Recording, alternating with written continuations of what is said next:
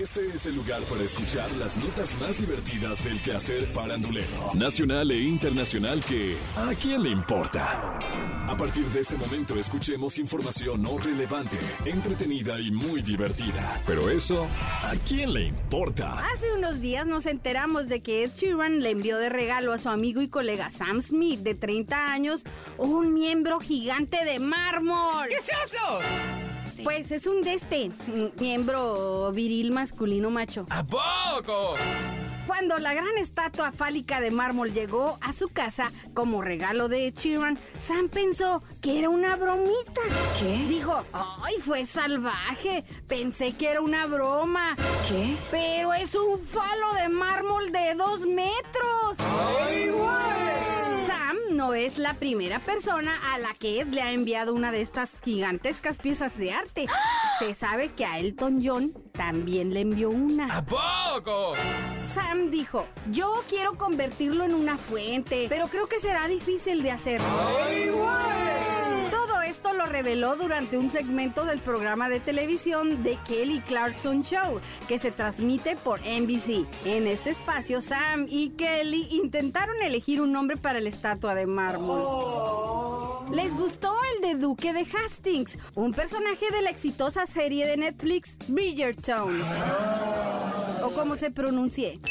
Pero si Sam Smith bautiza su regalito con el nombre rimbombante o de plano le pone el innombrable, ¿eso a quién? ¡Le importa! Últimamente Alejandro Fernández ha sido muy criticado en redes sociales debido a su apariencia física.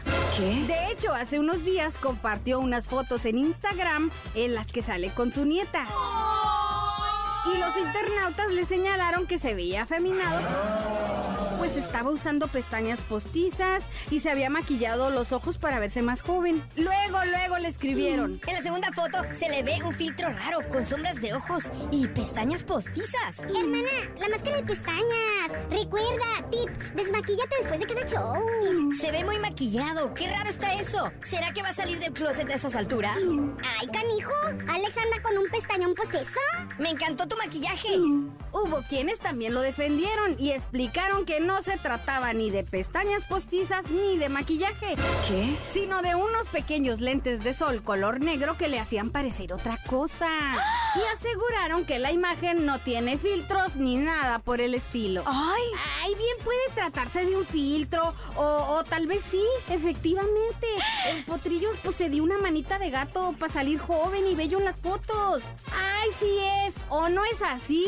Eso, ¿a quién ¡Le importa! Belinda ha dejado muy claro que tiene superada su ruptura con Cristian Nodal. ¡Ay, güey! Y que cualquier crítica o señalamiento se lo tomará con humor. Ganando como siempre, ha quedado en el olvido. Ahora lo nuevo es la oración a Santa Belinda de los Amores. ¿Qué? Se trata de una oración que Belinda proyectó en su pasada presentación en las fiestas de octubre en Guadalajara, con la que se burló de sus exparejas, quienes se han tatuado en su honor. La oración dice: Santa Belinda de los Amores, patrona de los reina de los amarres y del sapito encantado, te pido que me hagas el milagro para que se enamoren de mí y que mi nombre lo lleven tatuado. Amén. Las ovaciones para Belinda fueron inmediatas y por supuesto la oración a Santa Belinda de los Amores ya circula por las redes sociales generando todo tipo de reacciones.